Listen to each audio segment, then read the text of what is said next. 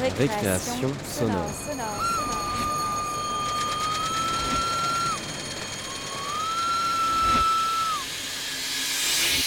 Sur Radio Campus Paris.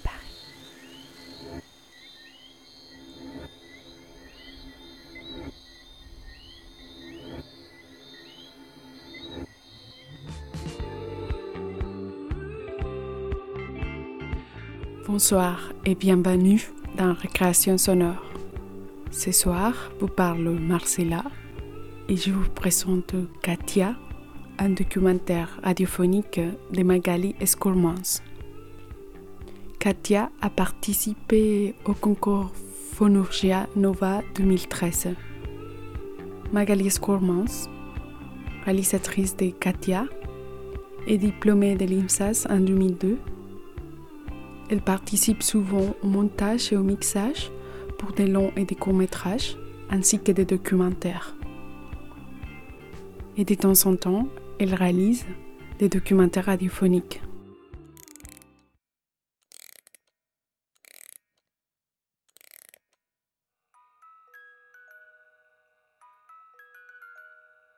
Récréation sonore. Didier est parti violemment quand Katia était enceinte de trois mois. Il a décidé d'arrêter de vivre en lui laissant le choix de continuer leur route ou pas. Katia a pris sa grossesse comme un cadeau, ne voulant pas assumer un deuxième deuil. Comment fait-elle pour tenir le coup? Ça fait déjà deux ans que Didier est parti plus de deux ans qu'elle raconte son histoire à Magali. Sa fille est là maintenant et le temps passe. Un documentaire autour d'une naissance et d'une absence, intime, délicat et fragile comme le fil de la vie. Katia, un documentaire radiophonique de Magali Escourmans.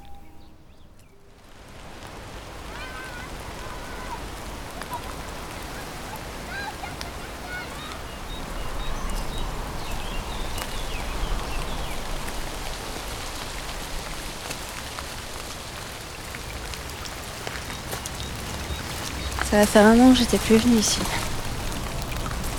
Alors que l'idée de base était de faire plein de photos de ma grossesse ici dans le parc. Et Alicia, les yeux grands ouverts. Qu'est-ce que t'en penses, toi? On va trouver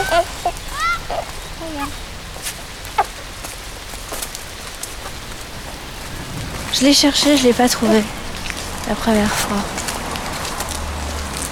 Quand il me l'a montré, je me suis dit, bah oui, évidemment, c'est celui-là.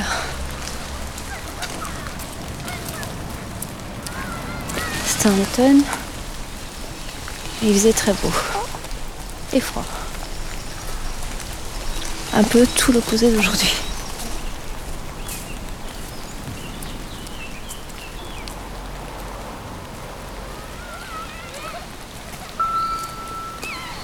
Et là, je me suis perdue. Et je suis désolée, parce qu'avant, on pouvait passer par là, mais je crois que la végétation a été un peu plus dense. Ces temps-ci, on doit faire le tour.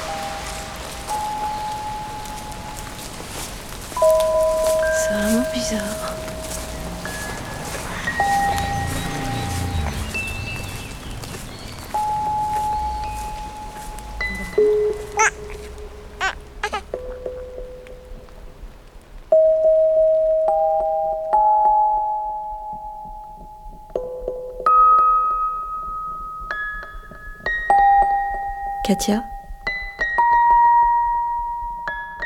un documentaire radiophonique de Magali Curmans.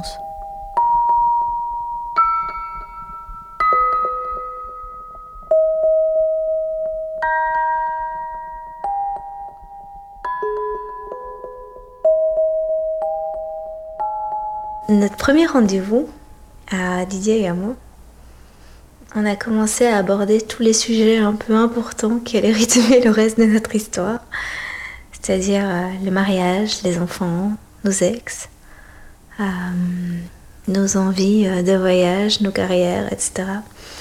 Et on s'était toujours pas tenu la main ou embrassé, ou on abordait déjà tout ça. Avec un naturel déconcertant. Tout se dessine de manière un peu idyllique en une soirée. Et toute cette soirée était, était complètement dingue. on est sorti du Goupil-le-Foll à 4 heures, je crois. Puis on s'est retrouvés sous la neige à rechercher sa voiture, puis la mienne. Et à passer une nuit incroyable assis tous les deux dans ma bagnole, sous la neige. Et quelques mois après, on était sur une plage euh, entre le Cap Griné et le Cap Blanc-Nez, par une belle journée d'hiver euh, glaciale et, ensoleillée. Et là, c'est la toute première fois où j'ai dit à un homme, euh, ouais, c'est avec toi que j'ai envie d'avoir des enfants.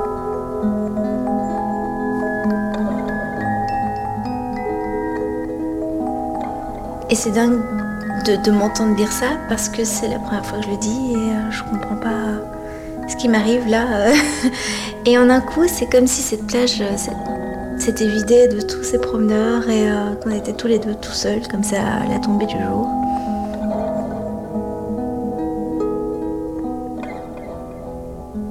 Et lui avait les larmes, enfin aussi plein de larmes dans les yeux. Il me disait, mais c'est dingue. J'allais te dire exactement la même chose. C'est la toute première fois aussi que, que c'est une évidence, que, que je me pose plus de questions, que, c'est avec toi. Et après, on s'est dit, mais euh, c'est dingue de, ressentir tout ça aussi vite euh, et aussi vite en même temps. Non, parce qu'on avait tous les deux l'impression de se connaître depuis toujours et euh, d'avoir déjà vécu tellement de choses et d'avoir vécu beaucoup plus de choses que qu'avec nos anciens compagnons finalement, avec qui on était restés plusieurs années. Et puis on s'est retrouvés euh, quelques mois après en se disant mais euh, est-ce qu'on est prêt? Ouais, on est prêt. Et, euh, et là, c'est là que je lui ai dit, je dis attention parce que si on est prêts tous les deux et que je le sens et que mon corps entend la même chose, je risque de tomber enceinte très très vite. Et il me dit mais tu crois vraiment Je dis c'est le risque c'est le risque. oui, c'est l'aventure qui commence là. Et Alicia a décidé de pointer le bout de son nez euh, très très vite après. le 17 juillet, Didier est venu s'installer chez moi officiellement. Et la nuit du 17 au 18 juillet, je suis tombée enceinte. Il avait posé ses valises. Et Alicia a posé ses valises dans mon ventre.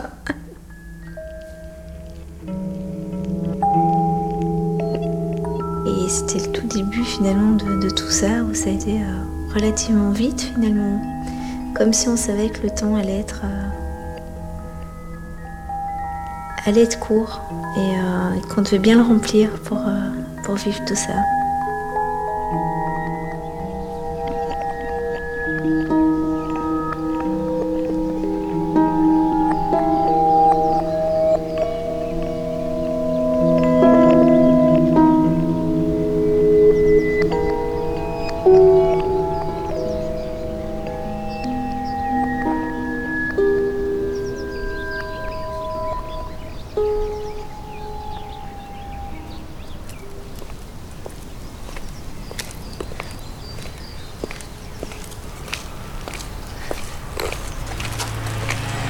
Qui viennent m'aborder, qui, me donnent son numéro et qui me disent euh, appelez-moi si vous voulez. Euh. C'était un truc qui donnait une impression mais tellement sûre de lui et euh, tellement d'homme je prends les choses en main et qui finalement était très étrangère à son comportement habituel vu que c'était la première fois qu'il le faisait. Et moi c'était la première fois aussi finalement où je où je me décidais à rappeler quelqu'un qui me donnait son numéro comme ça.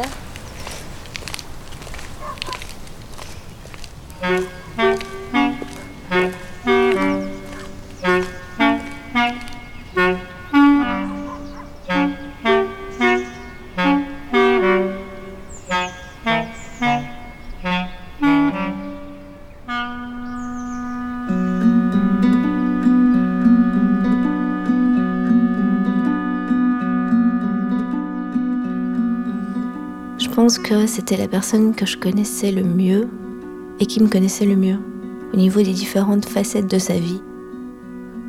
Parfois, on passait des nuits blanches entières à, parler de plein de choses très prenantes. Et puis, on voulait s'endormir vers 7 heures du matin en se disant Oups, là, il est temps d'aller bosser. En ayant eu l'impression d'avoir passé euh, parfois une semaine à discuter ou une semaine de- d'expérience de, vie finalement. Ça qui est très perturbant. C'est d'avoir eu l'impression d'avoir euh, vécu comme ça avec. euh, ouais. Avec une âme sœur, on peut dire ça comme ça. pendant. euh, ouais, pendant toute une vie. Mais j'aurais pas profité autant de chaque instant avec lui si j'avais pas lâché prise, si j'avais pas laissé tomber le masque aussi à un moment donné.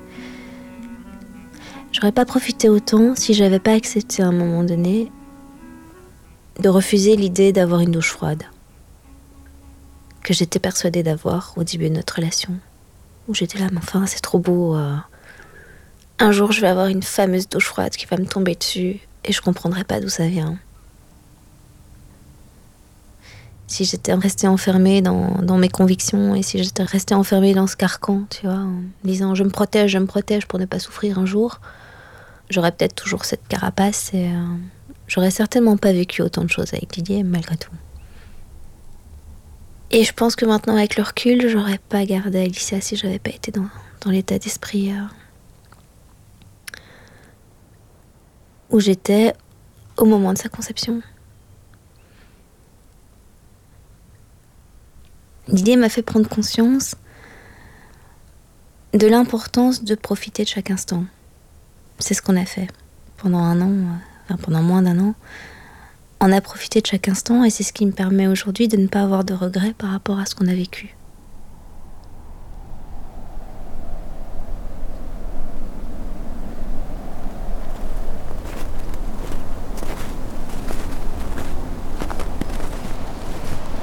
J'espère qu'Alicia euh, comprendra tout ça. Parce que c'est pas c'est pas simple, hein, je m'en rends bien compte.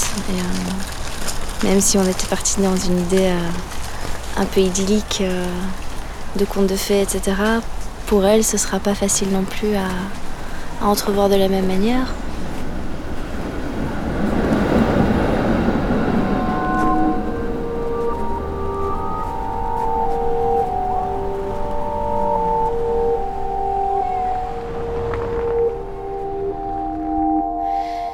Ces derniers matins-là, je sais pas pourquoi, je me suis réveillée beaucoup plus tôt que d'habitude et euh, j'avais envie de lui préparer le petit-déj. Je sentais bien qu'il avait besoin d'être un peu reboosté aussi pour, euh, pour sa journée. Surtout qu'il y avait un truc qui m'avait un peu euh, interpellée, c'est que tous les matins, quand il se réveillait, il me faisait un bisou sur le ventre. Il disait bonjour à, à sa fille. Et ce matin-là, il ne l'a pas fait. Dans la journée, euh, on a échangé des SMS. Didier m'a envoyé plusieurs SMS en me disant qu'il m'aimait et euh, qu'il nous aimait toutes les deux. Et je lui ai envoyé un SMS vers 3 heures qu'il n'a jamais ouvert, euh, qui disait que cette belle journée d'automne me donnait terriblement envie de m'échapper avec lui à la mer et d'aller faire plein plein de photos avec ses mains sur mon ventre. Les heures ont passé, j'ai pas eu de réponse. J'ai essayé de joindre Didier pour lui dire que je quittais, que j'allais arriver. Je lui ai laissé des messages. Et sur la route, j'ai eu euh, un appel masqué. Et c'était la police d'Ucle qui me disait euh, Vous pouvez vous rendre euh, au commissariat de la Rue Rouge euh, assez rapidement. Je dis euh, C'est à quel sujet? On vous expliquera sur place. Vous pouvez être là dans combien de temps? Euh, D'ici un quart d'heure. Ok, on vous attend. Et là, j'ai vraiment commencé à avoir très très peur. Je suis arrivée au commissariat de la Rue Rouge.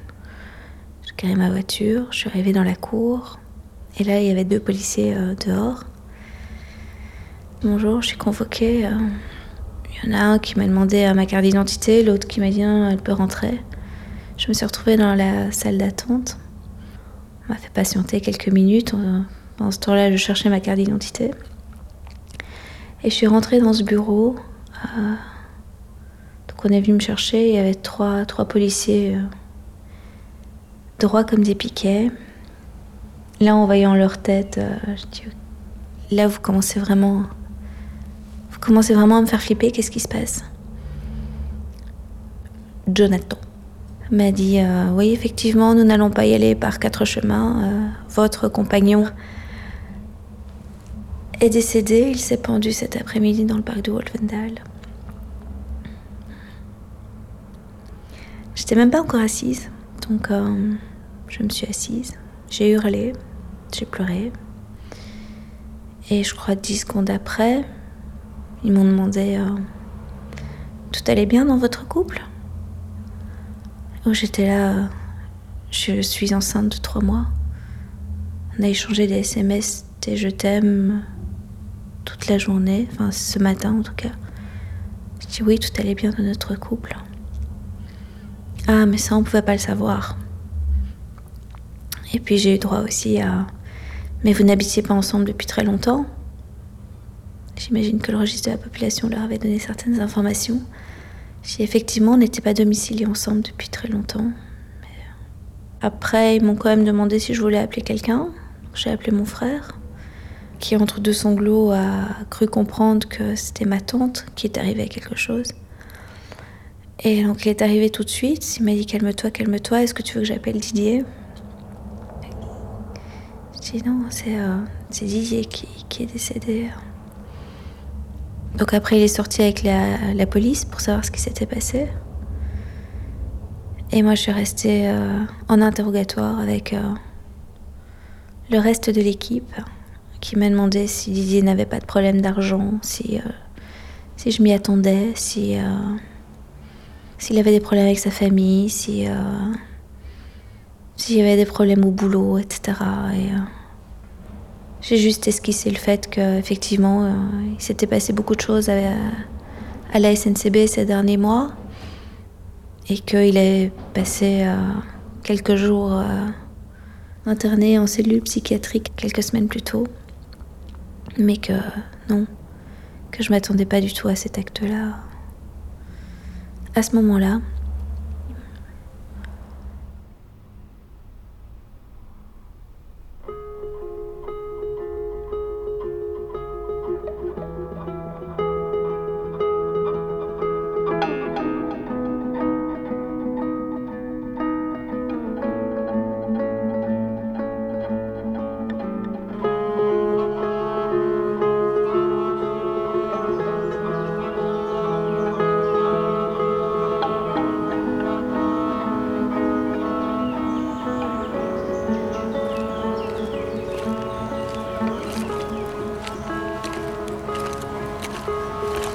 sais qu'à l'époque, le fait de, tenir ma carte d'identité, ça m'avait. Euh, c'est très bizarre, hein, mais ça m'avait donné une espèce de contenance où, je savais qui j'étais.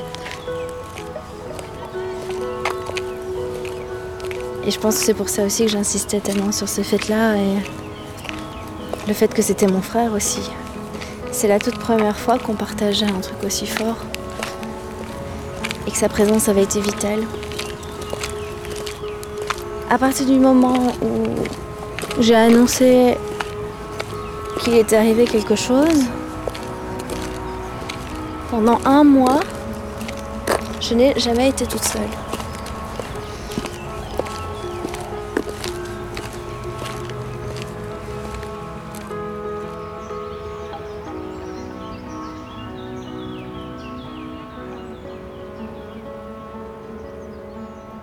J'ai été euh, rejoindre la famille de Didier le, surlendemain.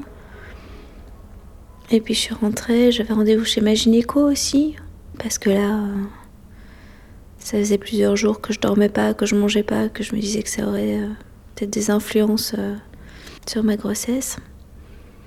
Et puis l'enterrement avait déjà lieu le samedi matin.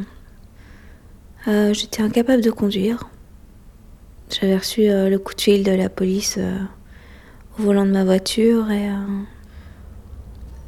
même son odeur était encore imprégnée dedans. C'était euh, très très bizarre. Je me disais mais euh, je, veux parler lors de cette messe, je, je, veux lui dire au revoir. Et je veux que cette messe ressemble à la cérémonie de mariage qu'on n'aura jamais. Et que j'ai envie de témoigner de notre belle histoire et que les gens se souviennent de lui tel qu'il était euh, élégant, euh, qui aimait les contacts humains, qui aimait les mots. Et je savais que pour Didier, c'était très important d'être d'être pardonné parce que lui était persuadé de faire tellement de mal, euh, de manière consciente ou inconsciente, euh, aux gens qu'il aimait.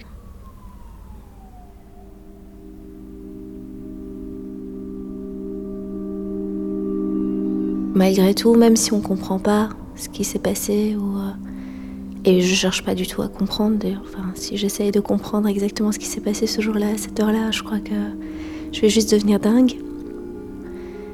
Je sais même pas si lui a su euh, ce qui s'était passé dans sa tête.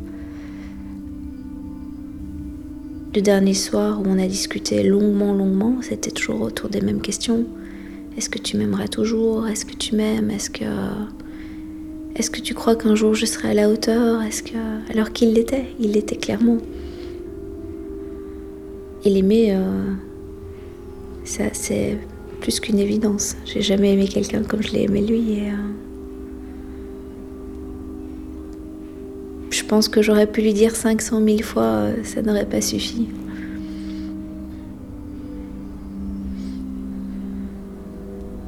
Lui, il me disait qu'il avait des démons intérieurs qui faisaient qu'il se sentait pas à la hauteur, qu'il n'était pas assez bien pour moi ni pour elle, qu'il voulait être parfait et qu'il se rendait bien compte qu'il ne l'était pas. Et, euh, qu'il était convaincu que je serais mieux avec quelqu'un d'autre, que c'était trop beau, que, tout ce qui nous arrivait était tellement magnifique qu'il avait peur de tout foutre en l'air et, euh,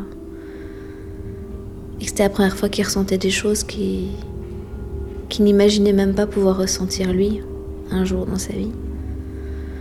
Je pense que c'était ça, sa, sa crainte première peut-être, de détruire ce qu'on était en train de créer.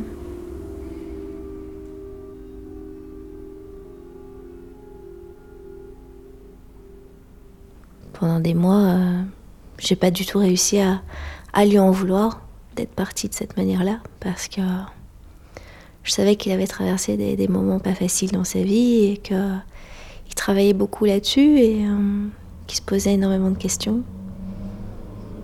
Et en même temps, bah oui, on sait que nous, on, va devoir euh, vivre avec ça et, et faire le choix de, passer, de passer au-dessus ou, de rester euh, dans ce souvenir euh, douloureux. Et euh, là, je, j'ai fait le choix de pas rester dans, ce trip-là de tourner la page, d'avancer, parce que je suis sûre qu'il n'a pas fait ça pour nous rendre malheureuses toutes les deux. Au contraire, je pense qu'il a fait ça pour nous protéger de ces fameux démons dont je parlais tout à l'heure, ou, ou nous protéger de lui-même, ou certainement pas pour qu'on soit triste et malheureuse toutes les deux, ça c'est clair.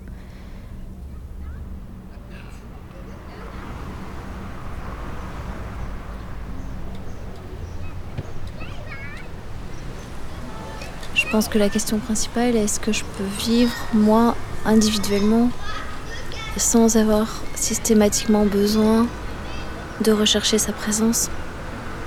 Quand j'ai décidé de garder Alicia, la, question qui me taraudait l'esprit, c'était euh, Didier, qu'est-ce qu'il aurait voulu? S'il est parti à ce moment-là, c'était pas par hasard, et euh, c'est pour me laisser le choix. Mais lui, quel choix? Aurait-il préféré que je prenne D'ailleurs, je lui parlais souvent. Je disais, qu'est-ce que tu penses de ça euh? Où j'avais l'impression d'avoir euh, un compagnon imaginaire comme certains enfants.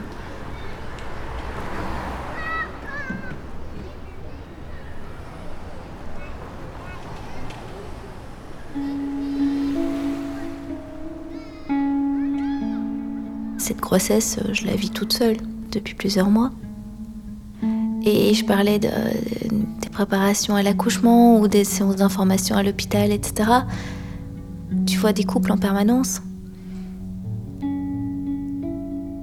forcément, chaque fois, c'est un peu un coup de poignard où euh, tu te dis, mais.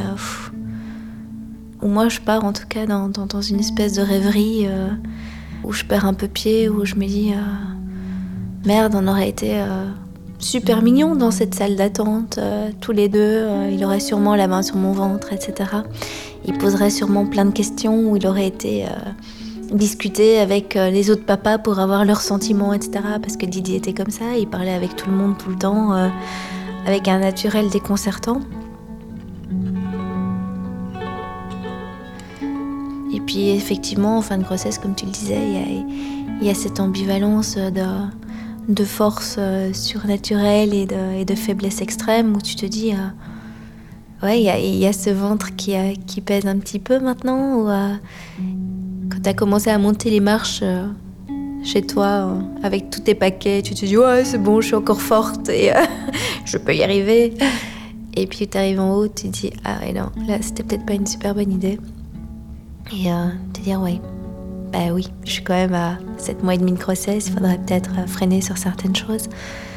Et en même temps, je me dis bah oui, mais je suis tout seule maintenant. oui, je peux pas vraiment me reposer sur quelqu'un d'autre pour monter les courses ou euh, donc je suis en train de penser aussi à plein de choses très pratiques. Et c'est vrai que maintenant je me pose aussi la question de savoir euh, oui, est-ce que est-ce que ma petite puce euh, va pas va pas manquer aussi de, de, ce, de ce papa à un moment donné?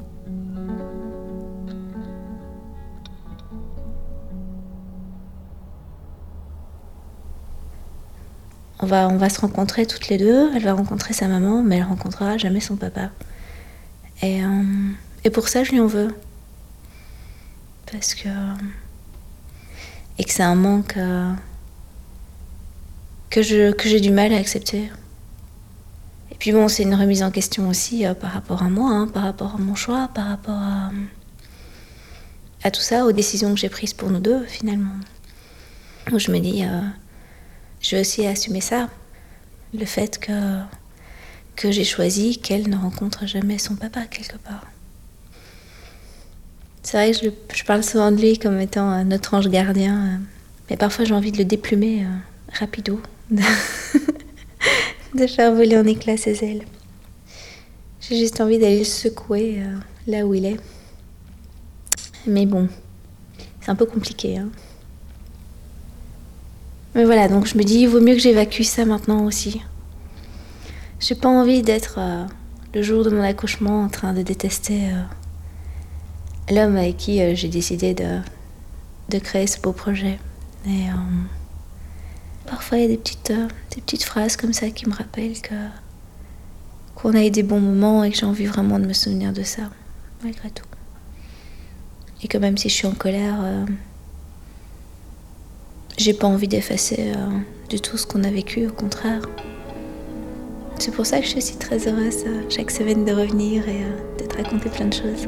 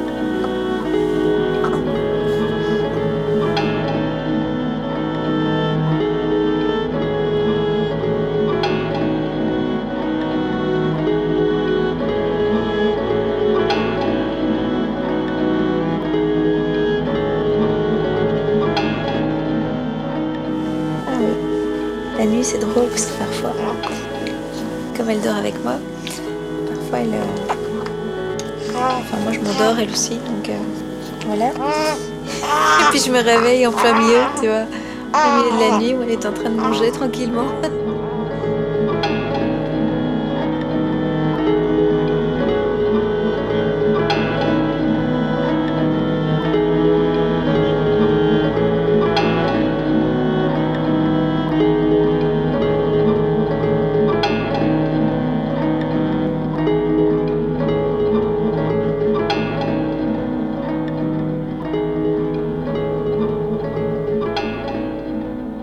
Alicia va avoir trois mois dans deux jours. J'ai envie de dire que je me sens très très bien et en même temps, il y a des coups de blues qui se manifestent. En même temps, ça me rassure quelque part. Au moins, je ne fouille pas cette, euh, cette sensation de, de manque et de solitude quelque part. Et de toute façon, enfin, Didier fera toujours partie de ma vie et euh, sa présence sera toujours là, de manière très différente évidemment. C'est ce que je lui dis aussi finalement. Il est là quelque part, papa. Ton ange gardien. Que tu peux décider euh, d'appeler ou d'envoyer paître. À qui tu peux dire euh, Lâche-moi Ou viens, j'ai besoin de toi.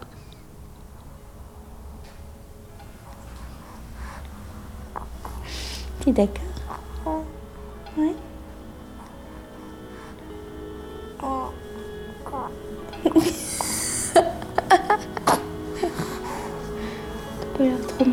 对啊。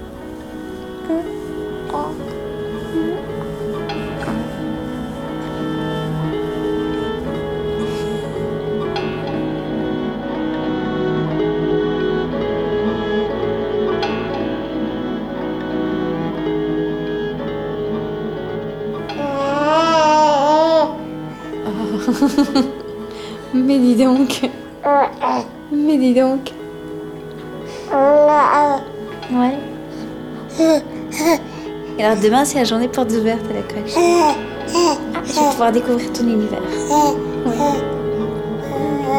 Je vais découvrir ton lit.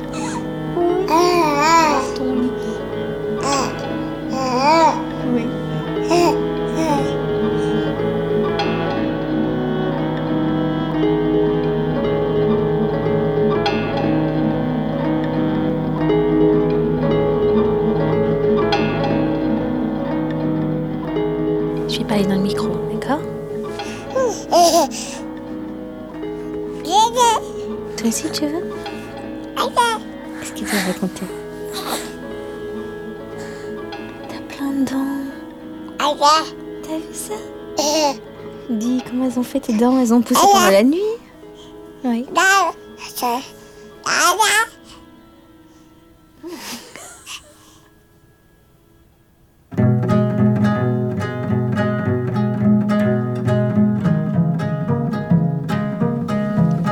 Et je n'allais plus. Alicia a. Mais presque 13 mois. C'est beaucoup, hein C'est pas mal aussi d'arrêter, finalement. Non, là, elle a besoin de son indépendance et puis elle marche. euh. Mais voilà, je pense que c'est une belle image aussi. euh, Qu'elle puisse se nourrir toute seule aussi.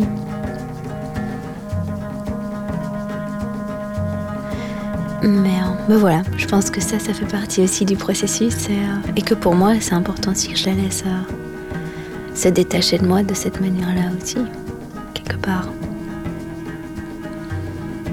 On en avait parlé euh, il y a quelques mois déjà, ce besoin de se réapproprier son corps aussi, de, changer de lingerie aussi, tout simplement. de ne plus avoir ces, euh, ces magnifiques soutiens-gorge d'allaitement et euh, envie de, de refaire un petit peu attention,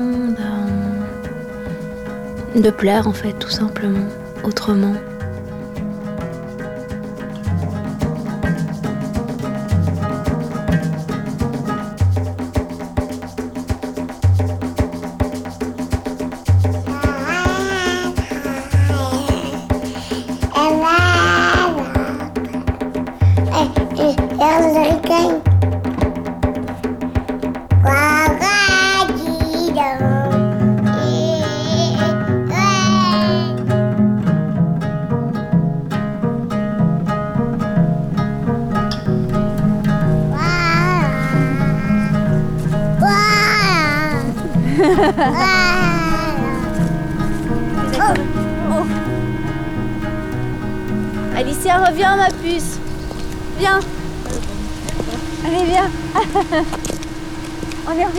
L'heure dans le parc.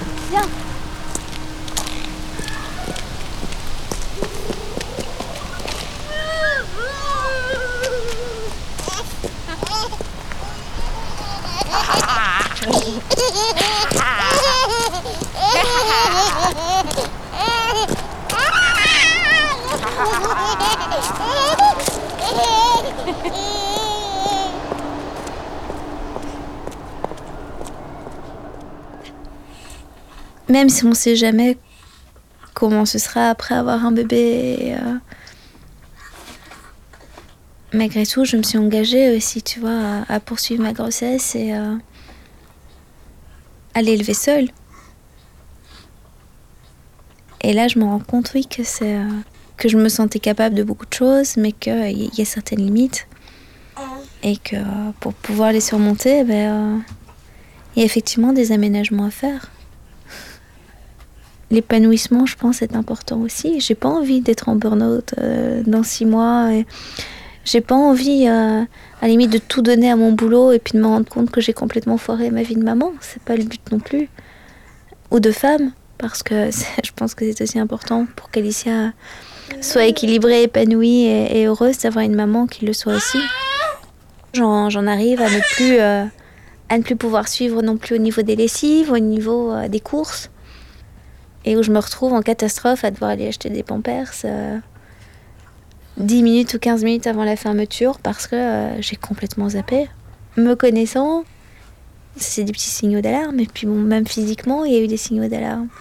Il y a eu ma double tendinite, il y a mon dos aussi qui commence à fléchir. Je me rends même plus compte que je maigris.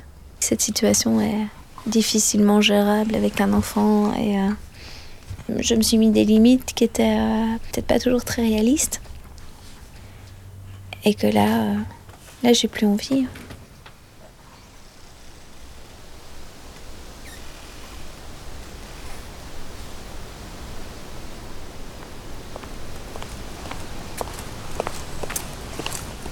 Elle déborde de vie, Alicia. Je pense que le fait qu'elle teste aussi mes limites, c'est peut-être aussi un signal d'alarme. En tout cas, moi, je, je choisis de, le voir comme ça. Euh, Jusqu'où je peux aller. Et euh, il y a beaucoup de choses dont je m'étais rendu compte avec euh, Didier. Et autant je me suis souvenu de ça très très souvent pendant, euh, pendant ma grossesse ou pendant mon congé de maternité, quand il était encore là en fait, dans ma tête en tout cas. Autant quand je l'ai laissé partir là il y a quelques mois, où je lui ai dit au revoir, j'ai l'impression que ça j'ai remis de côté encore. Ça a fait deux ans. Ça a fait deux ans, ouais. Oui, ça commence à être lent, c'est vrai. Puis il se passe beaucoup de choses. hein. Le seul truc qui euh, me raccroche encore vraiment au quotidien à toute cette histoire, c'est la reconnaissance de paternité qui est toujours pas finalisée. Parce que Didier est là sans être là. Tu vois ce que je veux dire? Ben Encore dernièrement, enfin, je te l'ai raconté ça, je crois que quand j'étais inscrire Alicia à l'école, bah, notre dossier, il manque certaines pièces, quoi. Et donc finalement, on est passé, euh, on est passé devant le juge et les parents, je pense, ont vraiment compris aussi ce jour-là que euh, devant la loi, je n'avais aucun droit par rapport à leur fils, que j'étais rien, moi, par rapport à eux, finalement. Et, euh, c'est étrange parce que ça coïncide avec le moment où Alicia dit de plus en plus papa de manière très claire. Aussi par rapport à bah, ses copains euh, à ses copines de la crèche qui, euh, bah, quand elles voient leur papa arriver, c'est papa, papa, papa. Il y a eu des mots aussi qui sont venus d'enfants autour d'elle quand elle, euh, quand elle dit papa, papa. Il y a d'autres enfants qui lui disent Mais pourquoi tu dis papa? Ton papa il est mort? Que c'est pas dit cruellement de la part des autres enfants, c'est juste une constatation. Et Alicia, elle sait que son papa est mort. Et, euh,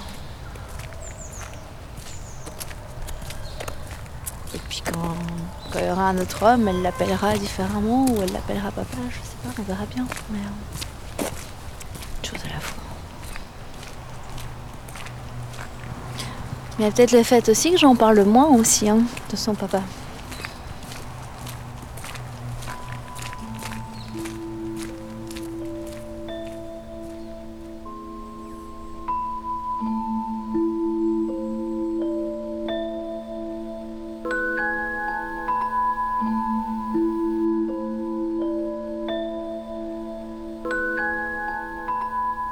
Mais je pensais pas aujourd'hui, après tout ce qui s'est passé, de pouvoir encore être aussi fragile sur certaines choses. Je pense que je lève la garde pour l'instant. C'est bien, hein, ça me permet aussi d'être plus ouverte à autre chose. Mais je me rends compte effectivement que je suis plus du tout la même qu'avant. Et euh, ça, il faut l'accepter aussi. Pour pouvoir justement profiter des choses. Tout comme c'est pas facile du tout. euh, d'accepter le fait de revoir quelqu'un et de. de même penser juste être dans ses bras. Parce que malgré tout, il y a toujours ce fantôme. De toute façon, je pense qu'il faut que j'accepte qu'invariablement, il y aura toujours des éléments qui me rappelleront cette histoire. Et heureusement, quelque part, parce qu'elle était belle. Maintenant, euh, je crois que je vais avoir peur d'être avec quelqu'un qui lui ressemble trop. Quelqu'un qui sera trop sensible, quel- quelqu'un qui sera trop euh, à, me, voir comme une princesse et euh, qui ne me mérite pas et ce genre de trucs. Là, c'est clair que ça va me faire fuir. Maintenant, euh, je sais que j'ai goûté à, ce plaisir-là aussi avec Didier, tu vois, d'être d'être chouchouté et que c'est terriblement agréable et que d'autant plus maintenant j'en ai besoin. Je le sais très bien. Je pense que j'avais besoin de vivre aussi toutes ces étapes pour pouvoir aborder différentes choses, différentes sensations et euh, de pouvoir me replonger aussi là-dedans, de pouvoir réaliser et même d'enregistrer avec toi, tu vois, de pouvoir mettre des mots sur ce que je ressens, d'être euh, de me poser simplement certaines questions qu'on se pose pas habituellement. Enfin, moi en tout cas, euh, je me pose rarement dans mon canapé. À réfléchir sur comment j'ai vécu telle ou telle chose, tu vois. Je suis tellement dans, dans l'action, les trois quarts du temps, que... Non, quasiment tout le temps. Et donc voilà, tout ça, ça me permet de le faire et... euh, Waouh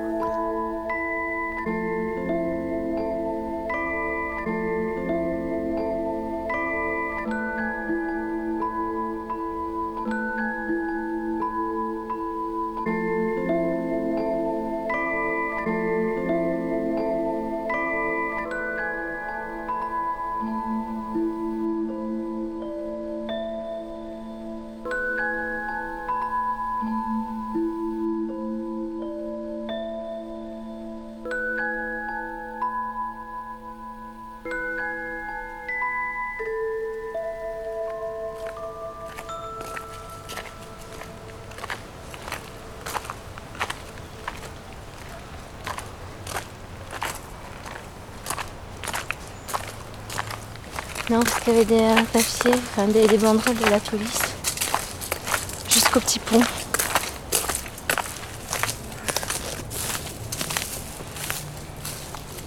je pense que c'est celui-ci.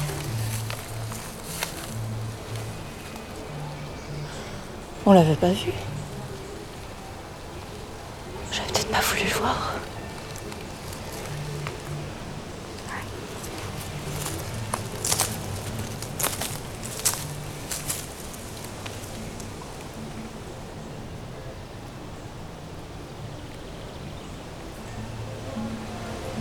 Drôle d'arbre. Oui, hein.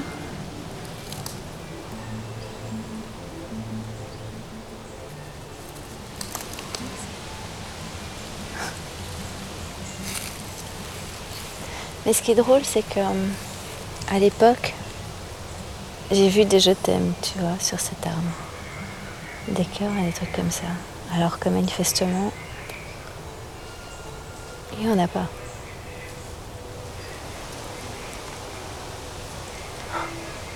L'arbre cicatrise. Ouais. Moi aussi.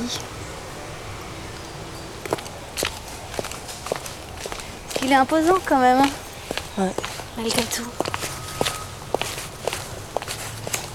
Ah bah je suis contente de l'avoir retrouvé.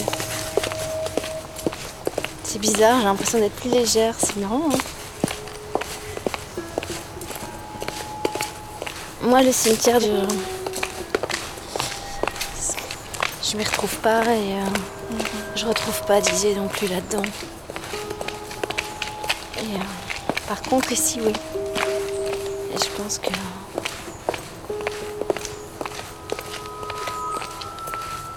Je me dis que là, j'ai envie de le laisser reposer en paix ici.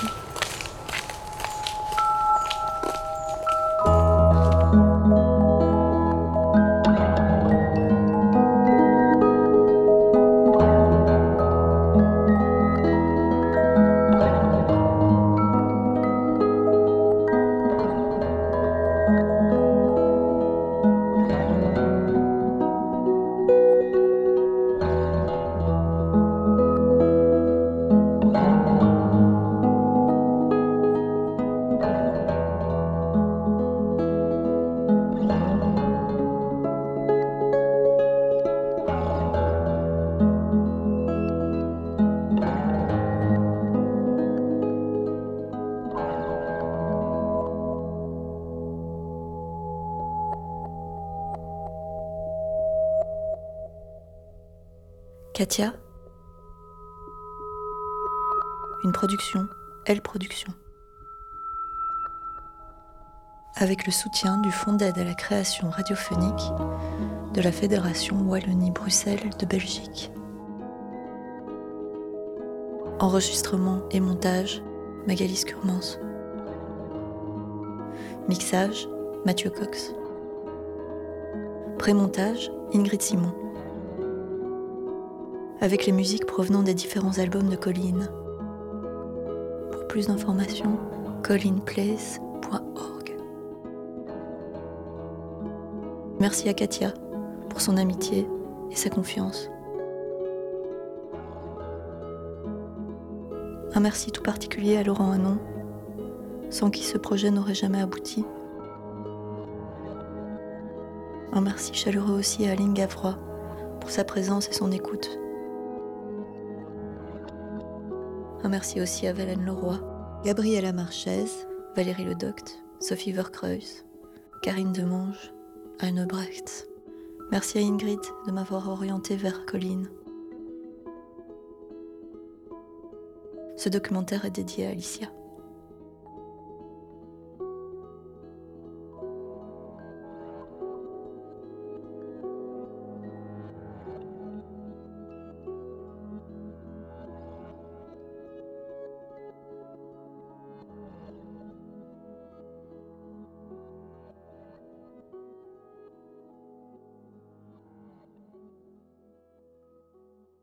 Récréation. Récréation. Récréation. Récréation. Récréation. Récréation. Sonore. Récréation. Sonore. Récréation. Sonore. Récréation. Sonore. Récréation. Sonore. Récréation. Récré. Sonore. Récré. Sonore. Sonore. Sonne. Ré. Sonore. Et voilà, on arrive à la fin de notre émission. J'espère que vous vous avez régalé avec le récit délicat de Katia.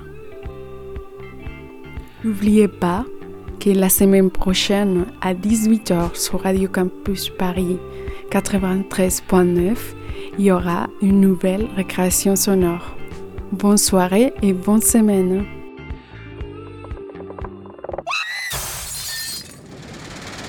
Récréation sonore.